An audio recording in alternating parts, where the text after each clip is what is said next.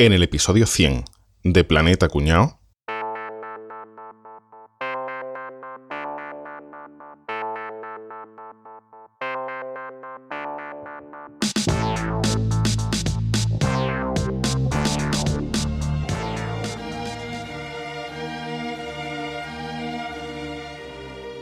Durante un breve periodo de tiempo, Napoleón pareció ser la figura más importante del mundo. Fue quizás el más grande militar de todos los tiempos y un destacado estadista. Con su inteligencia y su asombrosa capacidad de liderazgo, elevó a Francia a alturas sin precedentes de gloria. Pero también hizo al país hincar sus rodillas cuando perdió la medida de su genio y de su vanidad.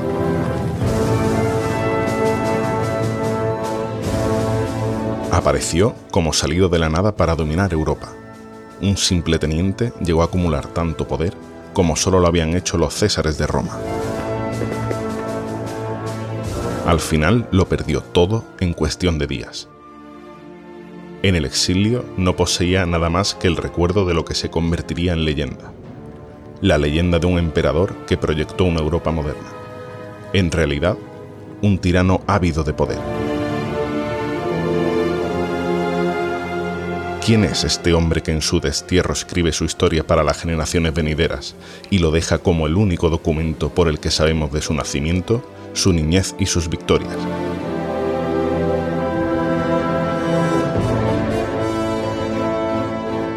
Algo más de dos siglos más tarde, el eco de sus hazañas sigue oyéndose a través del globo. Pero, ¿podría ser que todo fuera una elaborada creación y que Napoleón nunca existiera? Sabemos que a priori parece una idea descabellada, pero saldrás de dudas tras escuchar esta investigación de Planeta Cuñao. Napoleón, la gran mentira.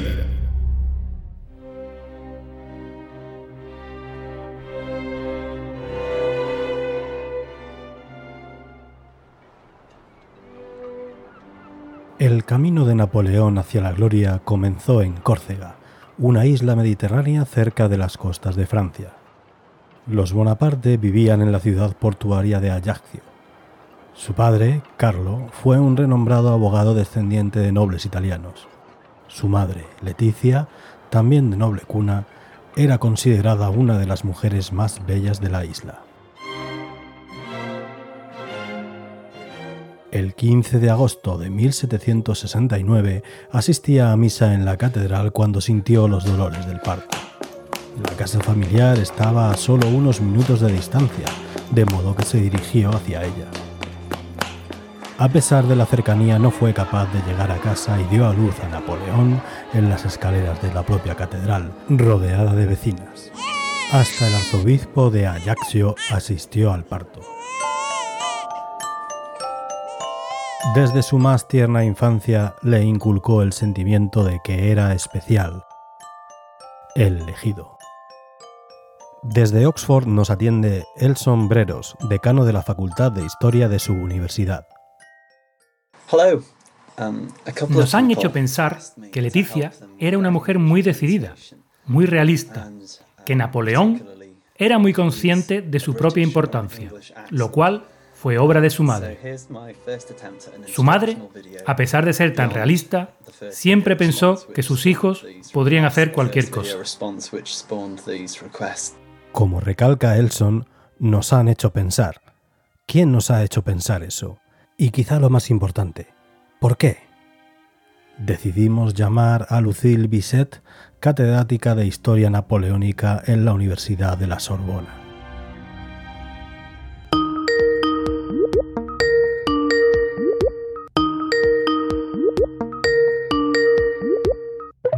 Bonjour, Lucy. Merci beaucoup Buenas tardes, Lucy. Muchas gracias por responder a nuestra llamada y por prestarte a hablar abiertamente con nosotros sobre este tema tan espinoso.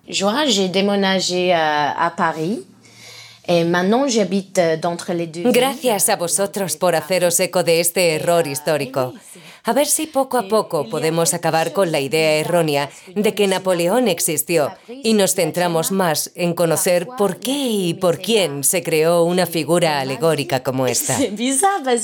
Entremos en harina, porque veo que has cogido carrerilla. Tú sostienes que Napoleón no existió, ¿verdad? No, no, no solo lo afirmo yo.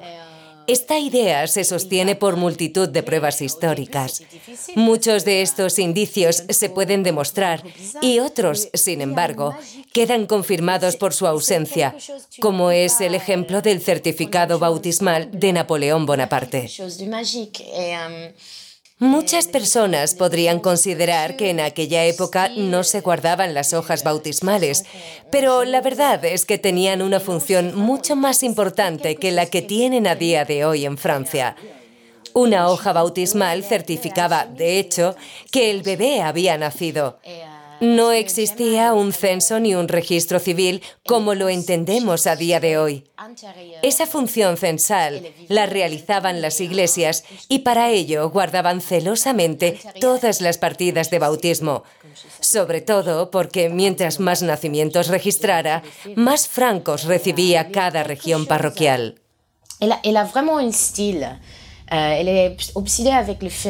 la la partida de nacimiento de Napoleón Bonaparte nunca ha sido encontrada. Esa es una afirmación realmente sorprendente. ¿Quién fue entonces el Napoleón Bonaparte que todos conocemos gracias a los libros de historia y del arte? Bien, todo parece indicar que ese Napoleón no existió, sino que fue una alegoría creada por las élites de entonces para retomar el poder y la capacidad de decisión que habían perdido tras la Revolución Francesa. Todo lo que sabemos sobre Napoleón quedó escrito en unas memorias que él mismo se encargó de redactar al final de sus días, exiliado en Santa Elena. Cuando dices una alegoría, ¿a qué te refieres exactamente? A un mito, de igual forma que se creaban los mitos en la antigüedad.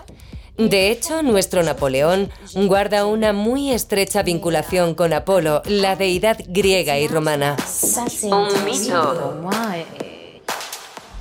Guarda una muy estrecha vinculación con Apolo, la deidad griega y romana.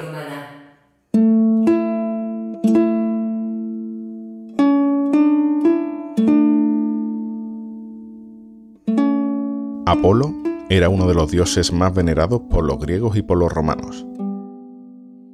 Queda patente que se eligió esa figura para crear la alegoría, porque es el único dios mitológico clásico que no cambia su nombre entre la tradición griega y la romana. Un dios para gobernarlos a todos. Así, el nombre Napoleón es una simple derivación de Apolón, como se denomina el dios griego. Apolo, el dios que protege y que castiga desde los cielos, el segundo más importante de entre los dioses justo después de su padre, Zeus. El dios del sol, el dios exterminador, la figura perfecta en la que basarse para construir el personaje mitológico que subyugue a los franceses y que levante la moral de las tropas.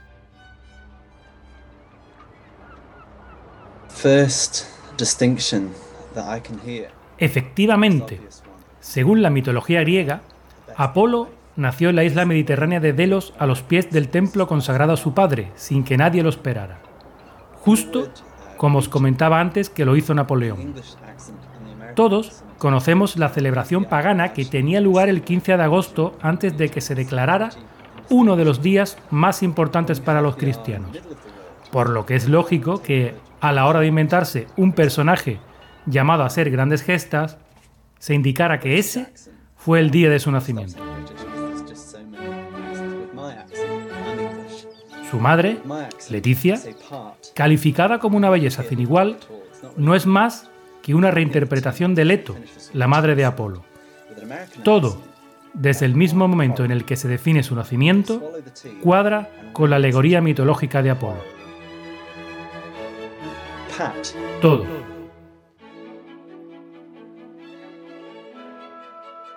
Podríamos pensar que todo esto es una casualidad, que Napoleón existió y punto.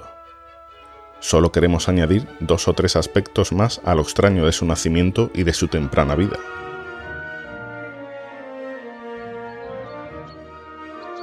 Como Apolo, Napoleón tuvo tres hermanas y cuatro hermanos, de los cuales tres llegaron a ser reyes.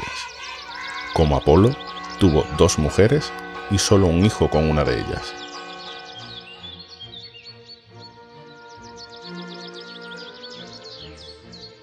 Resumiendo lo que llevamos hasta ahora, expertos de varias universidades europeas nos han confirmado que Napoleón es una alegoría del dios Apolo, una figura creada para mantener alta la moral de las tropas francesas en tiempos tan convulsos y para demostrarlo han aportado datos históricos, como la relación de la fecha y el lugar de nacimiento, de la forma del mismo, de su ámbito familiar y hasta de su nombre con Apolo, el dios del sol. Pero esto no queda aquí. Las mejores pruebas están por venir hablamos con Georgios Karismakis, profesor titular de la Cátedra de Historia Antigua en la Universidad de Salónica.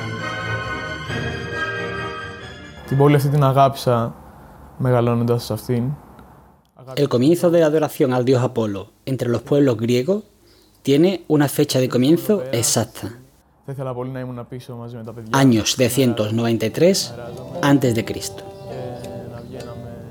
Ese año llegó al norte de lo que actualmente es Grecia una delegación de dirigentes del imperio hitita provenientes de Anatolia Central. Estaban interesados en establecer un vínculo comercial mutuo con la zona, por lo que lo primero que hicieron al llegar fue enseñarles todos los presentes que les traían desde su tierra. Entre estos presentes se encontraba la escultura de una figura humana a tamaño natural que representaba a la deidad hitita encargada de cuidar el comercio. Apolo Esminte, un dios desconocido para los helenos y que gracias al comercio trajo para bienes y felicidad a la región. Este dios pasó en poco tiempo a ser fundamental en la vida diaria de los comerciantes y de todo el pueblo. Documentos hititas se hacen eco de dicha visita comercial y por lo tanto datan el nacimiento del dios Apolo en la cultura helenística. Fue en el año 793 a.C.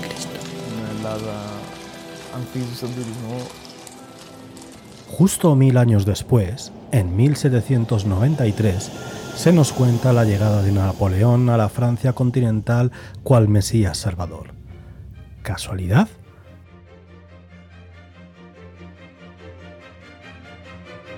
Poco más conocemos de su infancia y de su ascenso militar. Todo hace pensar que crear la vida completa de un héroe no es nada fácil, pero sí que tenemos datos muy pormenorizados, podríamos afirmar que demasiado pormenorizados, de la primera victoria militar en la que Napoleón tuvo un papel protagonista. Se trata de la campaña de Italia, que tuvo lugar entre 1796 y 1797, cuando Napoleón tomó el mando del ejército francés en Italia e invadió con éxito aquel país. Logró sacar de Lombardía a las fuerzas austriacas y derrotó al ejército de los estados pontificios. Francia, con este Napoleón al mando, se anexionó dos territorios papales y llegó incluso a destronar a Pío VI en mitad de su papado.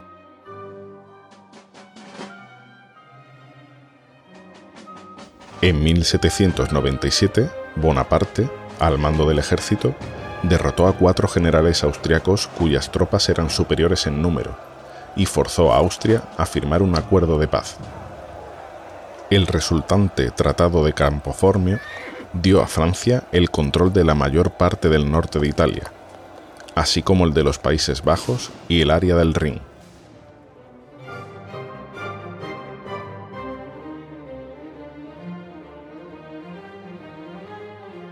Se nos cuenta que esta incursión de Napoleón en Italia comenzó diez días después de su matrimonio con Josefina de Bournet. Diez días, diez, son los que, según la mitología clásica, Apolo empleó en llegar a la cumbre del monte Olimpo, residencia de los dioses. Diez días de preparación tras los que Apolo encontró la gloria. Diez días tras los cuales Napoleón, su alegoría, entró en la historia. Escritos de la época nos indican que justo antes de la primera batalla, Napoleón arengó a las tropas con estas palabras.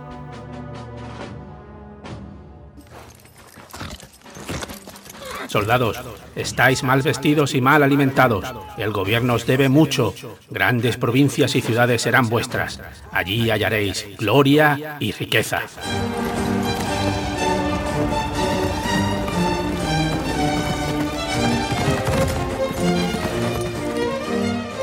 Solo hay una fuente que nos hable de aquel alegato épico. Se lo publicado en Le Journal de Bonaparte de Deux Berteux, una especie de pasquín para las tropas creado por el propio Napoleón, o lo que lo inventaron, en 1796.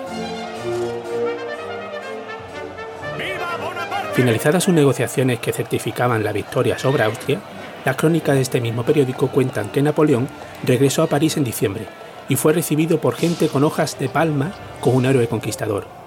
Él llevaba una corona de laurel, pero en diciembre, con hojas de palma, en París. Madame Madame En 1797, Napoleón Bonaparte ya era un mito viviente en el seno del ejército francés. Había bastado hacer creer de su existencia en un puñado de batallas. El directorio, el órgano de gobierno que rigió Francia tras la Revolución Francesa, vio adecuado continuar moldeando la figura del infalible militar, del gran estratega de forma que su fama creciera entre la población francesa en general. Todo iba encaminado a un fin, que la figura de Napoleón, inventada tomado como base la de Apolo, ganara adeptos para que el pueblo le aupara al poder de un futuro no muy lejano. La llegada de 1798 trajo consigo uno de los periodos más fructíferos en la invención de Napoleón. Fueron seis años de creaciones y viajes en los que esta figura pasó de ser un general de poca monta a emperador de los franceses.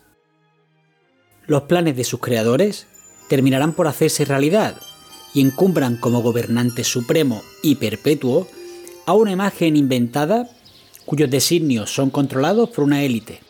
Comienza el que no de una forma casual se denomina el periodo apolíneo de Napoleón.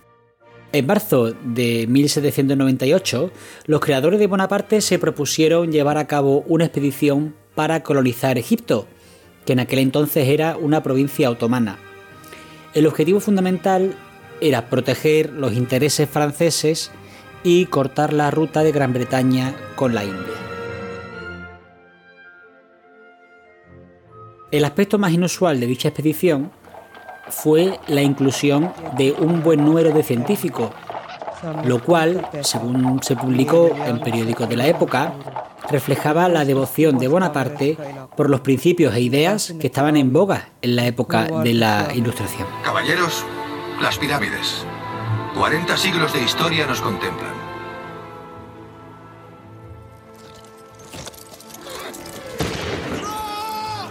Aunque los franceses ganaron la decisiva batalla de las pirámides, en la que enfrentaron a 25.000 hombres contra 100.000 del enemigo,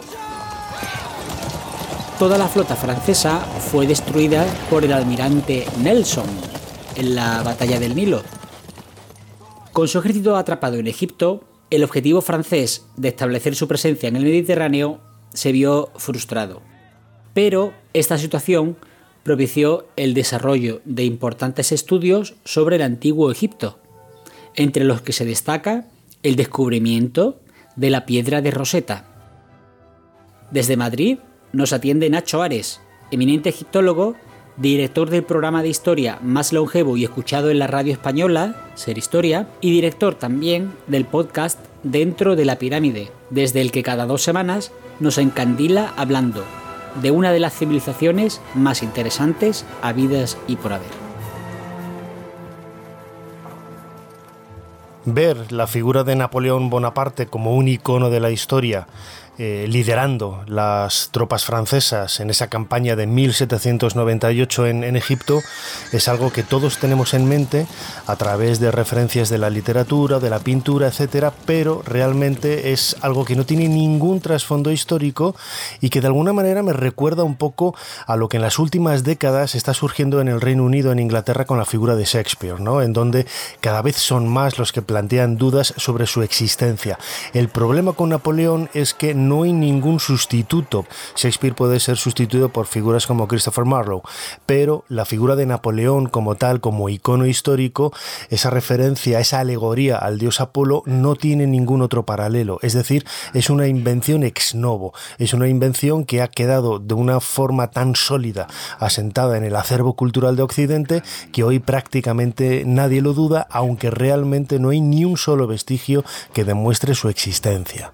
La primera vez que yo tuve dudas sobre no solo la existencia de Napoleón, sino también la realidad histórica de esa expedición a Egipto, fue cuando observé algunas láminas de la Descripción del Egipto, es el libro en varios volúmenes que aparece en el primer tercio del siglo XIX como supuesto eh, corolario, como supuesto eh, despliegue científico de esos trabajos que se habían realizado un par de décadas antes. ¿no? En la descripción vemos muchas láminas que nos acercan cómo era el aspecto físico de la meseta de Giza. Sin embargo, yo recuerdo que cuando era adolescente me llamó la atención un detalle a todas luces mm, llamativo, ¿no? Es que las pirámides que describía Vivant Denon, de Pris y todos los acompañantes de, de Napoleón tenían tres lados. ¿Qué pirámides eran esas? Mm, realmente estuvieron allí o se las habían inventado. Fue lo que planteó mis dudas, ¿no?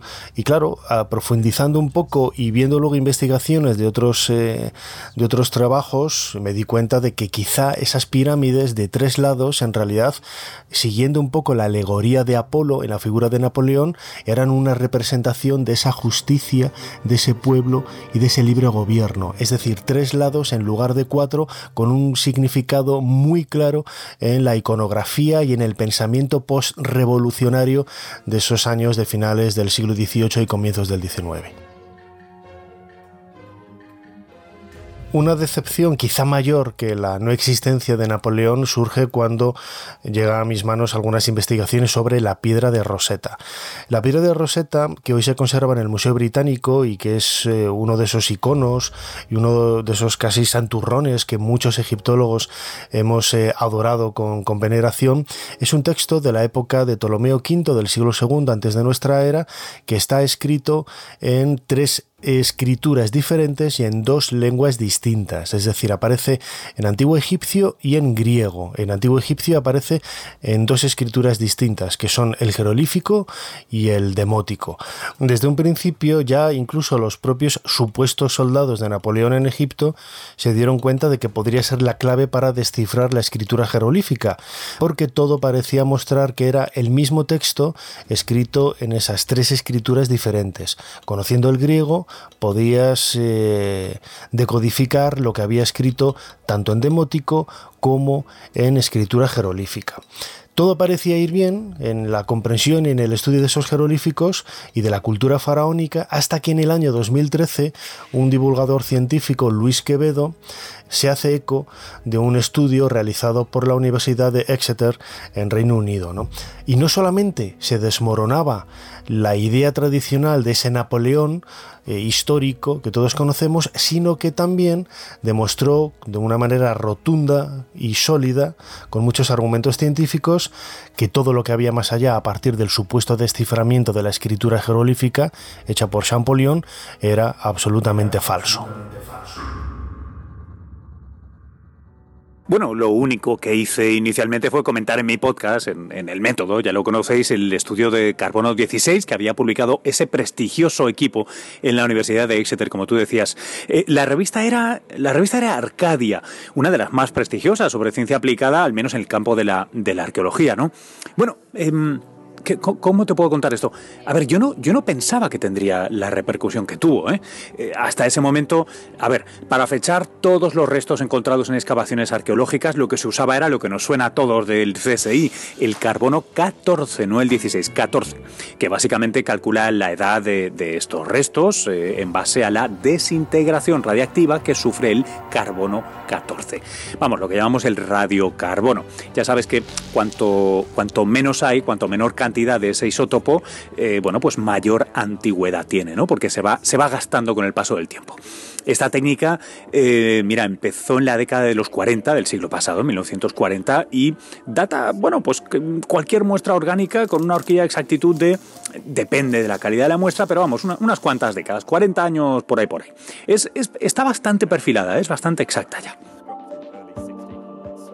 Sin embargo, sin embargo, la, nueva técnica, la que usa el 16, la que, la que aparece en el paper de Arcadia eh, y descubierta por esta universidad británica, eh, ya te digo, va el carbono no 14, eh, sino 16, que al loro lo bautizaron así no por lo que todos pensaríamos, sino porque se descubrió en el año 2016. Bueno, pues gracias a aplicar esta técnica se puede datar con mucha exactitud ya, no, ya no unas décadas, no, no, no, no, días días las piezas arqueológicas. ¿Te imaginas lo que es eso? Bueno, evidentemente, eh, eh, una vez la, exactitud de esa prueba se, pudo verificar, eh, lo primero que hicieron fue, bueno, volverse locos, te puedes imaginar, en las, en las piezas del British Museum, ¿no? Una de las mejores colecciones del mundo. Y ya en 2019 hicieron públicos los análisis de las seis veces que sometieron a la piedra roseta a esta prueba, esta prueba del carbono 16. Em, se hizo por, por procedimiento de, caja negra, ¿no? entendiendo este procedimiento como el que se realiza cuando los, los estudios hacen por equipos diferentes, ¿no? O sea, el, doble ciego, vamos, que, nadie sabía quién, quién lo estaba haciendo, quién tenía la muestra buena, quién no. Eh, los, los, miembros de los equipos no coinciden, en fin, es, es la manera de asegurarse que no hay tongo. Bueno, seis equipos de científicos distintos, sin conexión entre ellos, dataron la piedra roseta entre él, ¿qué? ¿Lo sabes o no? Entre el 1 y 7 de julio de de 1799. 1799. La piedra de Rosetta se encontró el 15 de julio del año 1799. 1799. Pero, pero no solo eso, ¿eh? Pero no solo eso. Uno de los equipos, el, denominado técnicamente el cuarto equipo, se percató además de una inscripción imperceptible al ojo humano, detectada gracias a la combinación de varias técnicas eh, lumínicas, hombre, ya que estaban, pues, pues se pusieron eh, a, saco, en la que se podía leer una cadena de dígitos que es, bueno, ahora ya muy conocida entre, entre los aficionados y expertos a este, a este tema, que es 1, 7, 12, 38, 57 tras meses, meses de estudio, por fin rompieron ¿no? el código, encontraron la lógica detrás de esta sucesión. Y es que cada número corresponde al orden de cada una de las letras contenidas en la traducción griega del edicto.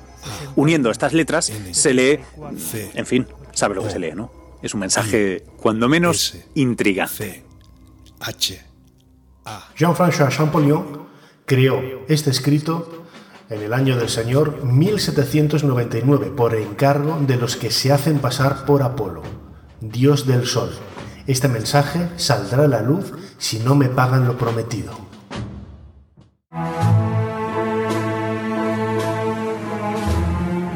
Me duele decirlo, ¿no? Pero todo parece indicar que uno de los iconos infantiles que yo he tenido durante toda mi vida, mi adorado Champollion, padre de la egiptología moderna y primer traductor de esos textos jeroglíficos de la piedra de Rosetta, estaba al corriente, ¿no? De este engaño y apunta con este texto a la inexistencia de Napoleón Bonaparte.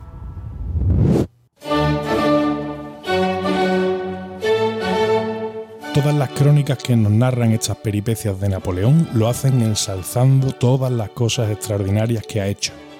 En algunas incluso se le llega a calificar como Dios en vida. Asunto este que escama a muchos contemporáneos, como el cronista francés Joseph Picot, quien en su libro Memorias para Servir, de 1799, se muestra escéptico ante tal proliferación de datos sobre Napoleón. Picot murió envenenado por arsénico a los dos meses de publicar el citado escrito. Su libro fue declarado prohibido y se ordenó su quema. A día de hoy solo quedan dos ejemplares en el mundo, uno en la Biblioteca Nacional de Madrid y otro en la Biblioteca Vaticana. A comienzos de 1799, condujo al ejército francés sobre la provincia otomana de Siria y derrotó a las fuerzas superiores en diferentes batallas. En estas victorias tuvo mucho que ver el que, sobre el papel, su ejército no se vio afectado por las plagas, en especial la peste bubónica, y la carencia de suministros.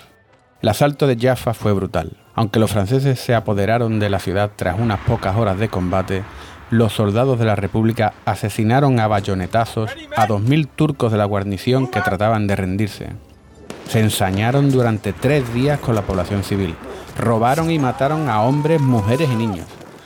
La matanza y la conquista culminó cuando Napoleón ordenó la ejecución de otros 3.000 prisioneros turcos.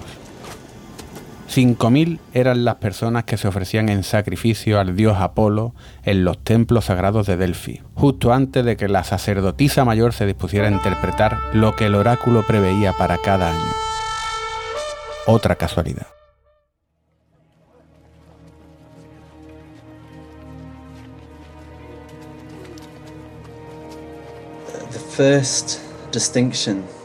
En mitad de la afrenta militar en Egipto y aprovechando un periodo de tranquilidad, Napoleón viaja a Francia.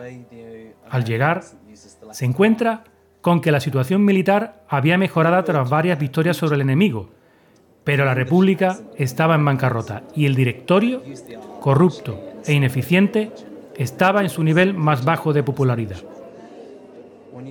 Uno de los directores, Sieyes, atestiguó el apoyo del alter ego de Apolo para ejecutar un golpe de Estado contra la constitución existente.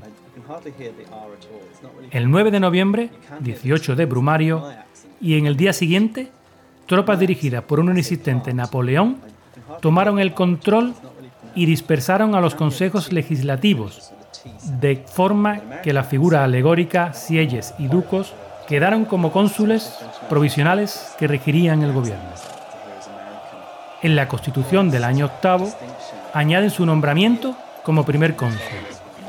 Una preparación a lo que sería, sin duda, el siguiente paso, dado en la Constitución del año décimo, en la que solo se promulga el nombramiento de Napoleón como primer cónsul vitalicio.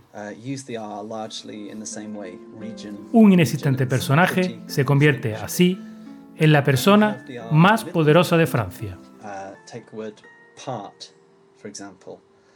Um, no es casualidad que la meteórica carrera política de Napoleón comenzara en Egipto y acabara en Francia.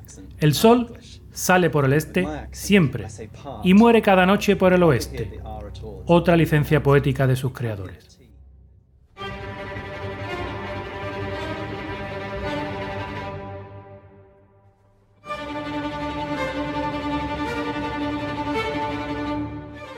La influencia de Napoleón en lo que hoy entendemos como es el Estado fue asombrosa. Es raro que nadie haya querido hablar abiertamente de ello, pues es extraño que una sola persona fuera capaz de gestionar tantos cambios como lo hizo su figura. Entre sus importantes reformas se encuentran la centralización de la administración de los departamentos, la educación superior, un nuevo código tributario, un banco central, nuevas leyes y un sistema de carreteras y cloacas un concordato con la Santa Sede buscando la reconciliación entre el pueblo católico y su régimen. Se nos hizo creer que redactó de su puño y letra el Código Napoleónico, la piedra angular de las leyes occidentales actuales. Todo su empeño fue el de restaurar la ley y el orden después de los excesos causados por la Revolución, al tiempo que reformaba la administración del Estado.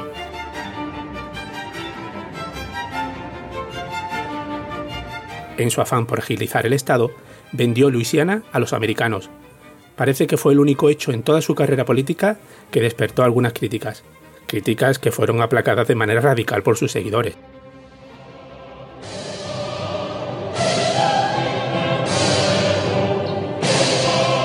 Se autoproclamó como monarca del primer imperio francés en 1804, ante Pío VII. Las crónicas cuentan que lo hizo en Notre Dame, pero nadie parece caer en la cuenta de que Notre Dame se empezó a construir en 1809, cinco años después. Es muy curiosa la historia de construcción de Notre Dame, pues se creó como pago a Beethoven por haber compuesto por encargo su tercera sinfonía titulada Sinfonía Heroica compuesta para festejar a un gran hombre. El músico alemán conocedor de que los creadores de este personaje no le negarían nada, pidió como pago un monumento a la música, un lugar en el que hasta yo, sordo, pueda sentir, vibrar con su acústica. Un sitio para el recuerdo. Como se refleja en el contrato mediante el cual se le encarga la pieza musical, un documento único conservado en el archivo histórico de la Universidad de la Sorbona. Observando el estilo arquitectónico, muchos pensaréis que la Catedral de Notre Dame es mucho más antigua, pero lo cierto es que se construyó siguiendo el minucioso plan trazado por los creadores de Napoleón, recrear una historia que nunca existió. Prueba de su poco valor real podría bastarnos el hecho de que el gobierno francés no ha tomado ninguna medida real para reconstruirla tras el incendio de hace más o menos un año, y en cambio sí que ha donado ingentes cantidades de dinero para repoblar una zona muy concreta de la Amazonía. Si esta prueba no nos valiera, siempre podemos recurrir a los documentos. Sí, sí. También tenemos aquí los documentos de construcción de Notre Dame, firmados en noviembre de 1808, en los que se indica que la cantidad a pagar por la obra serían dos millones de francos de la época y que se haría en estilo gótico francés, imitando las construcciones de la Edad Media. En ese precio no está incluido el suelo, donado por el ya proclamado emperador. Los documentos aparecen sellados con el escudo del imperio y claramente puede leerse N espacio Apoleón. El mismo Víctor Hugo cuenta en uno de sus libros cómo recuerda el día de la inauguración. Él tenía seis años cuando su padre, cantero de profesión, le llevó a ver la magnífica obra en la que había estado trabajando durante el último año, las gárgolas de la Torre Este.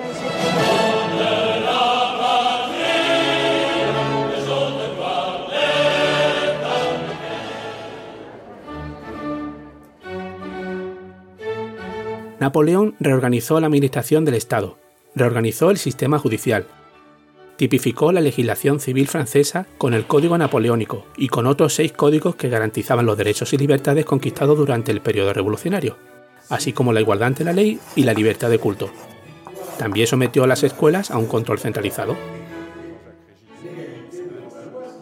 Además de todas estas tareas administrativas, tuvo tiempo de dirigir in situ a las tropas en todas las victorias militares, de modo que amplió el imperio francés hasta límites insospechados.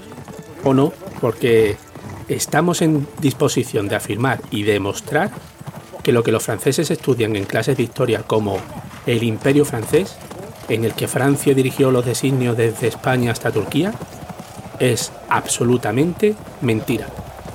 No existió tal imperio. Es toda una creación en la cabeza de algún lunático con el único interés de despistar a la población mientras un buen puñado de francos se desviaban a sus propios bolsillos.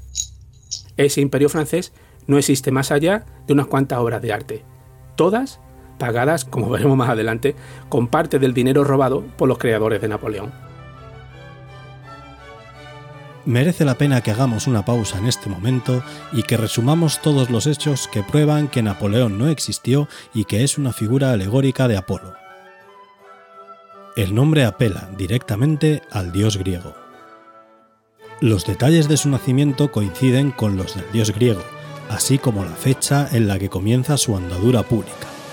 La partida de nacimiento que nunca se ha encontrado, el hecho de que lo hiciera en una isla y el templo más importante de esta, el nombre de su madre, los hermanos y las hermanas que tuvo. Los datos de todo aquello que hizo, desde sus victorias en batallas hasta la gestión de un país como Francia, demuestran que no pudo ser realizado por un solo hombre. De nuevo fechas, hechos y cifras casan con los logros del dios Apolo. Expertos de las más prestigiosas universidades europeas nos han confirmado con datos históricos y científicos que Napoleón no existió. Egiptólogos de la talla de Nacho Ares confirman que Napoleón nunca pisó Egipto, porque, al igual que Shakespeare, no existió. Datos historiográficos y científicos demuestran, además, que la piedra de Rosetta es un engaño más que se esculpió a finales del siglo XIX. Por todas estas pruebas y por alguna más, podemos afirmar taxativamente que Napoleón no existió y que fue una figura inventada tomando como base al dios Apolo. Pero, ¿quién querría inventarse un personaje así? ¿Con qué intención y gracias a qué lo consiguió? La doctora alemana Lea Frage, la mayor especialista en historia francesa, nos comenta una de las teorías sobre esta autoría. Bueno, a nadie se le escapa que a priori los grandes beneficiados de la creación de la figura de Napoleón fueron Roger Ducos y Emmanuel Joseph Sieyes, los dos únicos políticos que escaparon con vida tras la Revolución Francesa. Alimentarse a un general militar que llegó a dirigir los designios del país y que este héroe militar los nombraba cónsules hacía que pudieran vivir con tranquilidad sabiendo que no acabarían pasando por la guillotina. Era pues inicialmente una forma de librarse de la muerte. Así lo demuestra Richard Whately en su libro Dudas históricas relativas a Napoleón Bonaparte, publicado en Reino Unido en 1820, cuando Napoleón aún estaba vivo.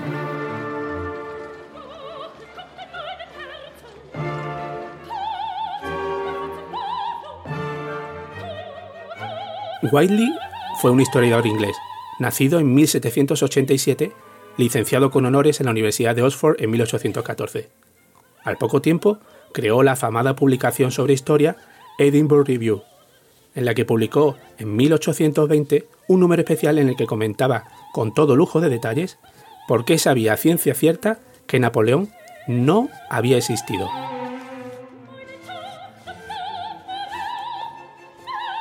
Para evitar ser acusado de mentiroso y no tener problemas que pudieran poner en riesgo su vida, tomó como base el libro Ensayo filosófico sobre las probabilidades del gran matemático Laplace. Así concluyó su publicación con una frase que debería conocer al dedillo todos los historiadores. Por todos los datos expuestos, puedo afirmar y afirmo que existe un 99,99% de probabilidad de que Napoleón no exista y de que sea una creación alegórica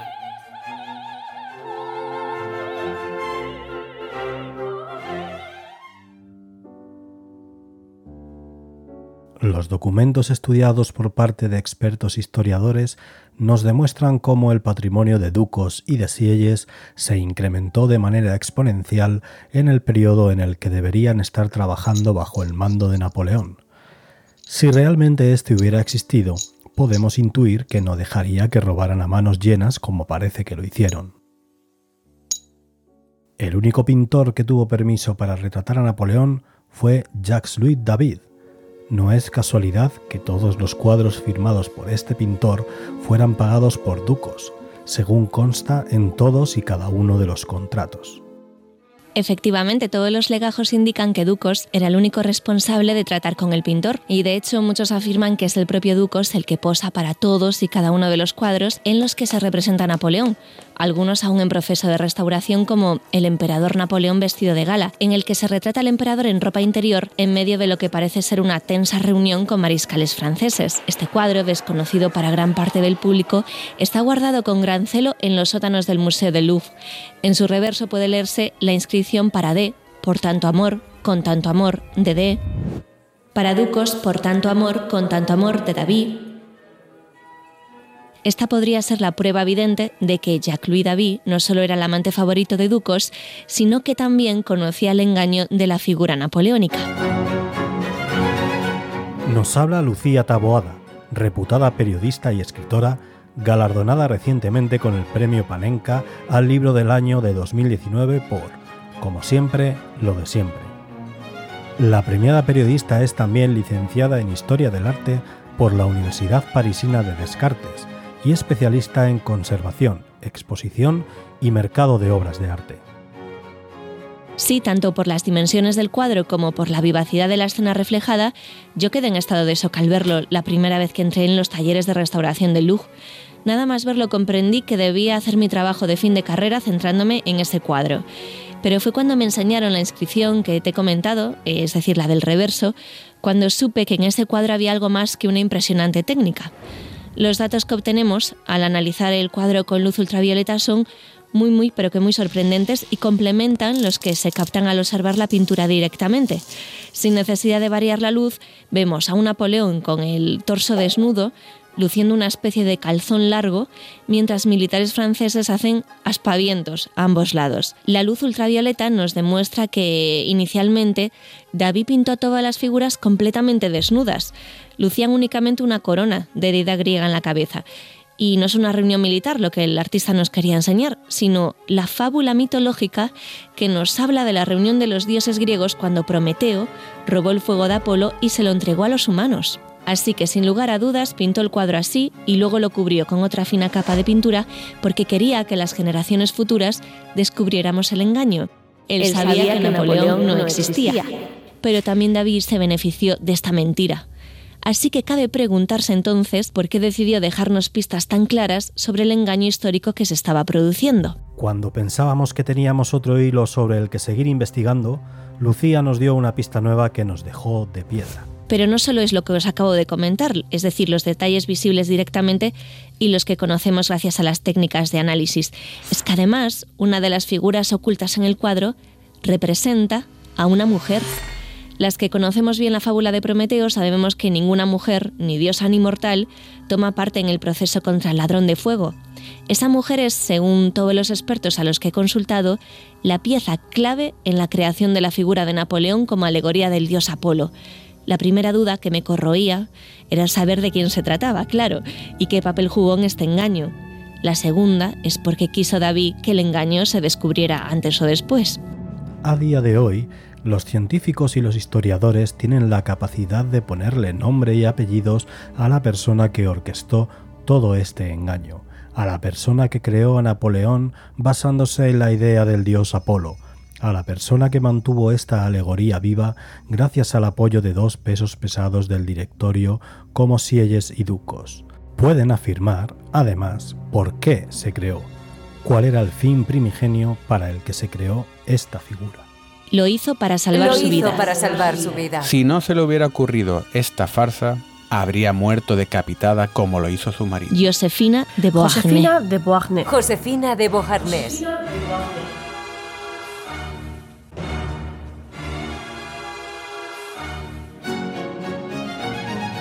Josefina de Bournay siempre fue conocida como Rosa, su nombre de pila, hasta el momento en el que fingió sus segundas nupcias con Napoleón Bonaparte.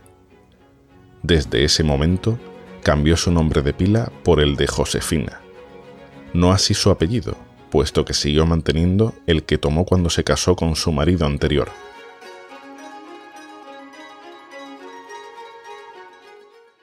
Para Josefina, este matrimonio ficticio no es más que una estrategia de conveniencia. Gracias a esta invención se libró de ser acusada de traidora, como le sucedió a su primer marido, y le dio una reputación y un poder que no tenía hasta entonces.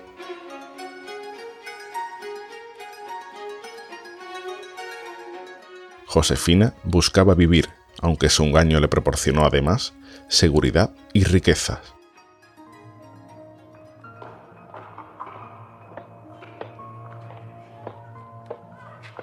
Años antes, la noble dama había sufrido los males de la sangrienta época revolucionaria. Había estado presa en un antiguo monasterio. Aquí recibe la noticia de la ejecución de su primer esposo. En la pared de la celda escribió Josefina estas palabras llenas de desesperación. Es inútil esperar la libertad y una vida sin preocupaciones. Es mejor buscarla y fingirla.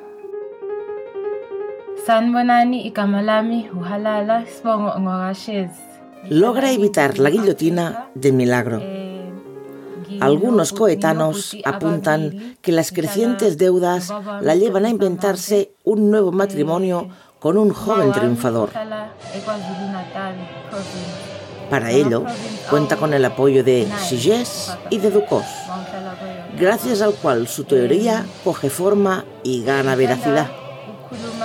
Uno de los primeros documentos que crean son las cartas que Napoleón le escribía a Josefina, llenas de pasión y amor.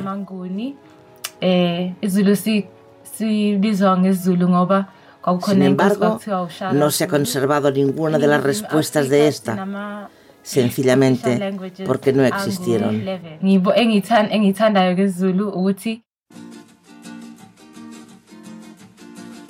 La historiadora Abun Daelbimbo, especializada en la figura de Josefina de Bournay, nos atiende desde la Universidad de Lusaka, en Zambia. Eh, Hay multitud de pruebas que nos llevan a saber que fue Josefina la cabeza pensante en el engaño de Napoleón. La primera y más reconocible a simple vista es que a pesar de haberse convertido en la esposa del emperador no cambiase su apellido, como era obligación en la revolucionaria Francia. Se montó la historia de que la boda había sido en secreto y que de esta forma Napoleón podría divorciarse cuando quisiera.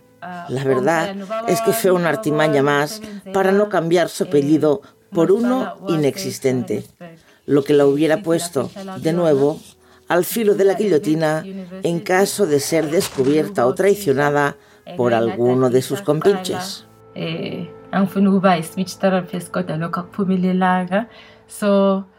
Otra de las pruebas con más fundamento es la que relaciona a Josefina con un amante sueco. Era un secreto a voces y, a pesar de que se publicó en pasquines y diarios, Napoleón no hizo nada por separarse de ella. Claro, porque Napoleón no existía. Se sabe que este amante sueco era un vividor, sobrino de Gustavo Adolfo II, integrante de una pareja musical muy en boga en la Escandinavia de aquella época. Cuando el dúo musical vio que actuar en las calles de Estocolmo se les quedaba pequeño, peregrinaron a París, por entonces la cuna de la finura y del saber estar. Y fue allí donde los conoció Josefina, quedando prendada de aquel extraño nórdico de pelo moreno. Eh, no cabe duda de que, gracias a la pasión que se profesan, Rusia tuvo que ceder a Suecia gran parte del territorio de la actual Finlandia, en virtud del Tratado de Fredrikshamn, que puso fin a las llamadas guerras napoleónicas. Ya sabemos que en el amor, como en la guerra, todo vale. La experta en Josefina también aportó como documentos para comprobar la inexistencia de Napoleón varios escritos en los que, con el fin de incrementar su fama como hombre y amante, se hace pública una relación extramatrimonial de Napoleón con una de las vedettes principales de la escena parisina. En una de esas crónicas se habla de cómo Napoleón se escabulló a los pasadizos subterráneos del Moulin Rouge el día del estreno de la comedia musical Carromato Familiar. Sin embargo, sabemos que esa representación nunca se llevó a cabo. Esa obra no se llegó a estrenar y se censuró al considerar que atentaba contra los intereses del imperio francés en general y de los intereses de Francia en los territorios de ultramar en particular.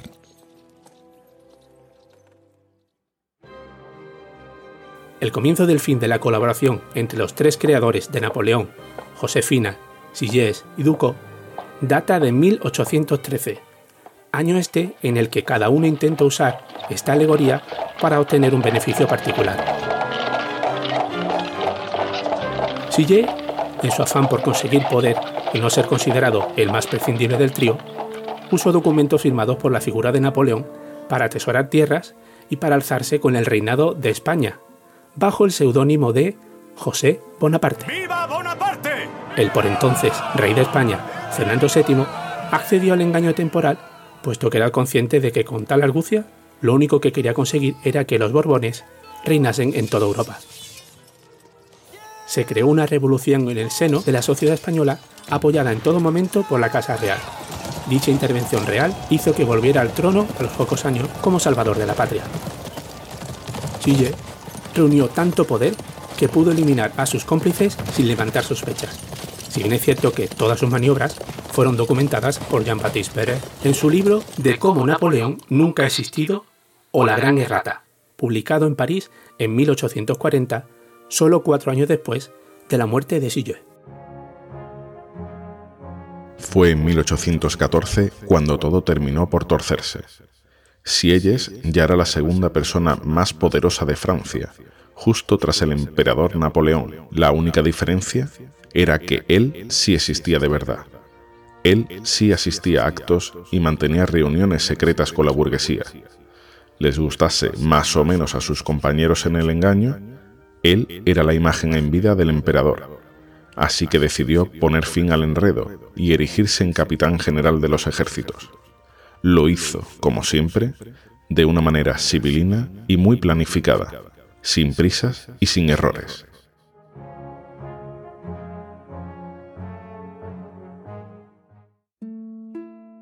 La primera decisión que tomó fue la de eliminar a Josefina, cabeza pensante del trío, mucho más peligrosa que el pánfilo Ducos. Para que éste apoyara sus medidas contra Josefina, se centró en enseñarle los escritos que ella publicaba bajo el seudónimo de Jean-Baptiste Biot, concretamente el llamado Tratado Elemental de Astronomía Física, editado en 1814, en el que Biot, el nuevo alter ego de Josefina, afirmaba tener pruebas de que el planeta Tierra no era una esfera achatada en los polos, sino una pirámide triangular. Gracias a todas las camisetas que habéis comprado en tienda.planetacunao.com, La chapa de la mendicidad.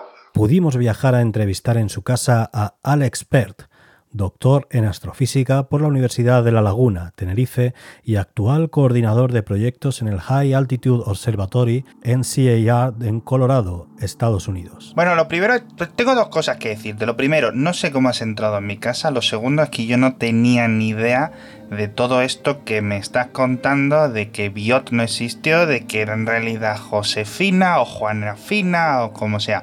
Pero bueno, que me lo has dicho todo esto, pues tengo que decir que sí, que esta vida de esta señora había mucha sombra, pero que todo lo achacábamos al hecho de que pues hubieran nacido y creado ciencia en una época con más sombra que luces, ¿ves? ¿no? Como el sol y sombra que me he tomado. Por otro lado, que Biot explica en el Tratado Elemental de Astronomía Física, todo eso, eso es correcto, eso es aceptado a día de hoy por toda la comunidad científica aquí en América, en Asia y en otro continente secreto que no te voy a decir a ti porque no te conozco.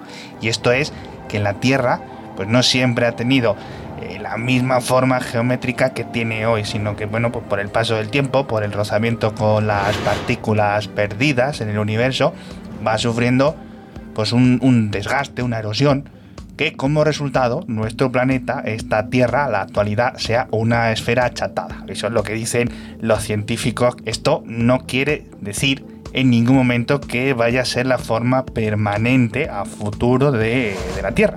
Porque el rozamiento, la erosión, pues se sigue dando, ¿no? En menor medida, pero sigue ahí. Entonces, no vas a encontrar tú, ni tú ni nadie, ni ese amigo con el micrófono que te has traído, a ningún astrónomo que te diga que la Tierra siempre ha tenido la forma que presenta hoy en día, es decir, como hoy.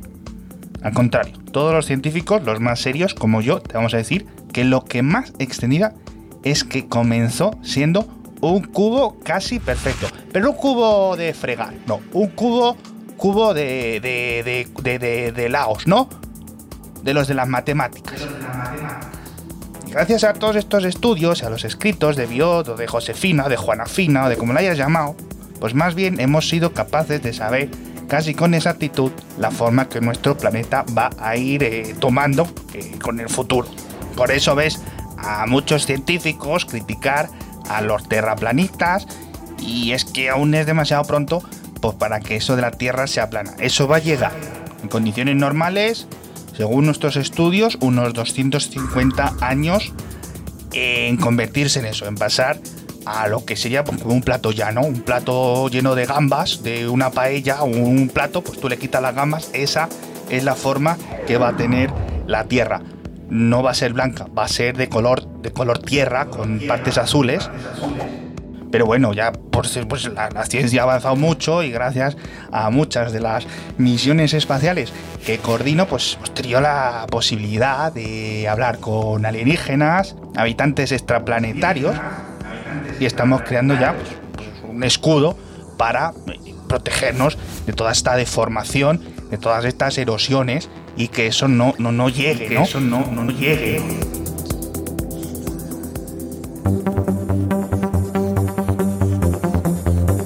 A día de hoy, como nos ha explicado este científico, esta teoría está más que aceptada y demostrada. En la Francia post-revolucionaria, esta idea era poco menos que una herejía, por lo que a Ducos le fue difícil no aceptar la muerte de Josefina. En un momento de locura transitoria así, bien podría publicar que Napoleón no existía y acabar los tres ajusticiados. La muerte de Josefina en 1814 está envuelta en misterio, tanto que ninguna persona a día de hoy ha conseguido ningún documento que pruebe dónde está enterrado su cuerpo.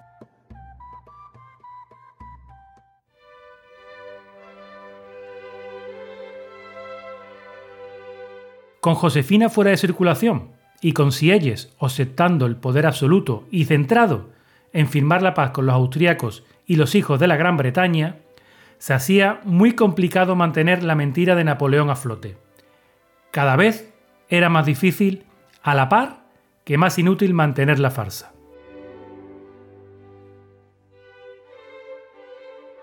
Tras fingir que Napoleón se había autoexiliado a la isla de Elba debido a que la muerte de su ex esposa Josefina le había afectado, Sieyes negocia en secreto con Reino Unido, integrante de la séptima coalición, la entrega de Napoleón, emperador de Francia, a cambio de no perder ninguno de los territorios que en ese momento eran considerados franceses.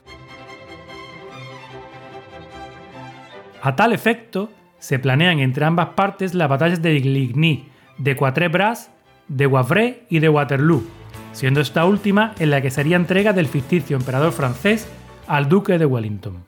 Las capitulaciones acordadas entre el Reino Unido de Gran Bretaña e Irlanda y el Imperio francés no dejan lugar a dudas.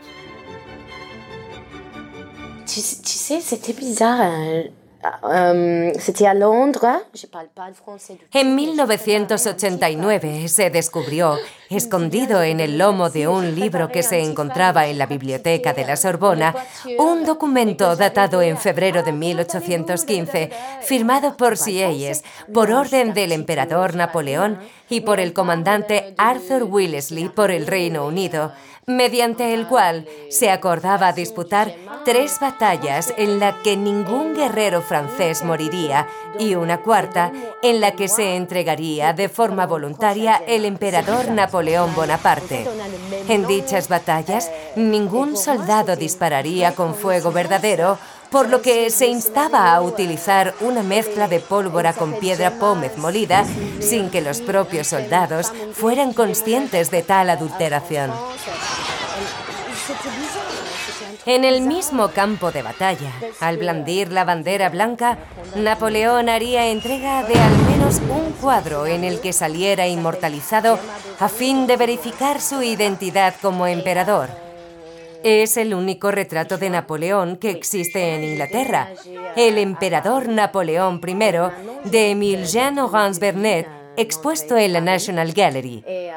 Ni qué decir tiene que este Napoleón no se parece en nada al Napoleón pintado años antes por David, prueba inequívoca de que se entregó a alguien que se parecía al de los cuadros clásicos.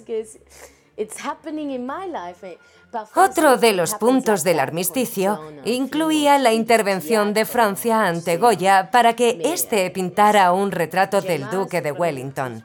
Este trato de favor fue posible porque Goya era un colaborador francés que ayudó con sus pinturas a esparcir la mentira de José Napoleón en España, a la vez que apoyó el resurgimiento de los Borbones en nuestro país.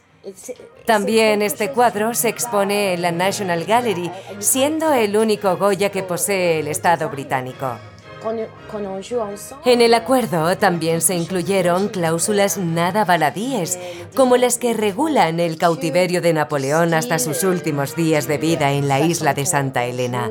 Lo último que necesitaba Sieyes era que los británicos y los franceses se dieran cuenta del engaño. Este acuerdo, además, facilitaba la vuelta de Luis XIII al trono de Francia y nombraba como cónsul del rey al propio Sieyes, que seguiría teniendo poder sobre gran cantidad de ámbitos en la corte, porque sí, Sieyes era revolucionario, pero poco.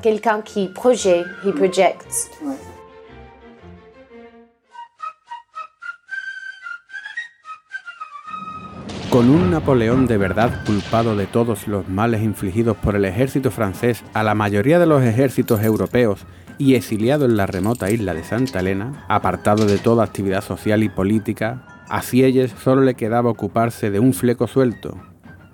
Ducos debía morir y llevarse con él a la tumba la mayor mentira histórica desde la creación de Jesucristo. Trece meses después de la entrega de Napoleón a los británicos, Sieyes le acusó y le condenó de facto a la muerte por guillotina. Fue el único de entre todos los condenados a muerte que no tuvo derecho a confesarse la noche antes de cumplir su condena. De la vida de Napoleón en su exilio, sabemos poco más que lo que han querido que supiéramos, su infancia inventada, así como parte de los planteamientos de las batallas a las que nunca asistió, han llegado a nosotros por los escritos que le dictaba a su secretario. Todo demuestra que Napoleón no existió y que se trata de la recreación ficticia del dios Apolo por parte de unos filibusteros con traje de raso y encajes. Cuando todos pensaban que la persona que interpretaba el papel del antiguo emperador había muerto de forma natural, el estudio de sus cabellos casi 200 años después, deja claro que murió envenenado con arsénico.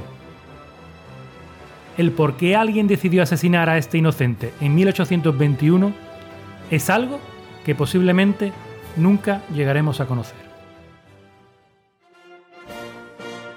Sí que tenemos la certeza que Napoleón como tal no existió, que nació en la cabeza de una persona y que, a pesar de eso, consiguió todo lo que una persona de su época podría anhelar.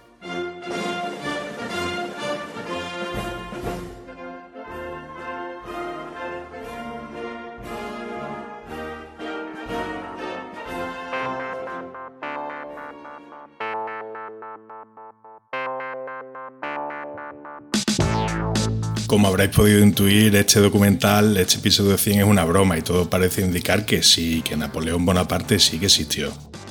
Para que la broma tuviera sentido, hemos citado algunos datos ciertos, algunos inventados y bueno, también medias verdades. Lo más fácil en este caso sería decir cuáles son de verdad. Las fechas que tienen relación a Napoleón son verdad. Es cierto que se publicaron dos libros poniendo en duda la existencia real del emperador. Son los citados Dudas históricas relativas a Napoleón Bonaparte, de Richard Whiteley, y de cómo Napoleón nunca ha existido o la Gran Errata, publicado por Jean-Baptiste Pérez. Todos los personajes históricos que se mencionan en el documental existieron, de verdad, si bien no siempre actuaron como nosotros hemos dicho que lo hicieron. Podemos afirmar que todo lo demás son medias verdades o directamente mentiras. Sí, sí, somos conscientes de que hay errores en el guion, pero están colocados estratégicamente para captar tu atención y confundirte a propósito. Esto que acabas de escuchar es un documentary, un falso documental, lo que demuestra lo fácil que hoy en día engañarte haciendo pasar datos falsos como verdaderos. No queremos que acabe este episodio sin agradecer enormemente la ayuda que hemos tenido por parte de nuestros colaboradores. A Carmen Ramírez, sin duda la mejor voz de la radio española, Alina Goitia y Merichel Circuns, cuñas con papeles, domadoras de cuñados, cuñas queridísimas y amabilísimas a las que agradecemos que hayan prestado su voz para traducir del francés, del alemán y del zulú respectivamente. Al egiptólogo Nacho Ares, al divulgador científico Luis Quevedo, a la magnífica periodista y escritora Lucía Taboada y al gran comunicador Alex Barredo, queremos agradecerles especialmente que se hayan prestado a leer las locuras que habíamos escrito en el guion Sabemos que incluso hay alguno que ha pasado alguna noche sin dormir pensando que lo que había dicho era realmente una barbaridad. Sin vosotros este episodio no sería lo que es. Sin vosotros este episodio es que no sería. De verdad, de todo corazón, muchísimas gracias a todos. Y por último, y no menos importante, aprovechamos este podium para agradecerte a ti, oyente, que nos hayas seguido hasta este episodio 100. Brindemos por otros 100 más.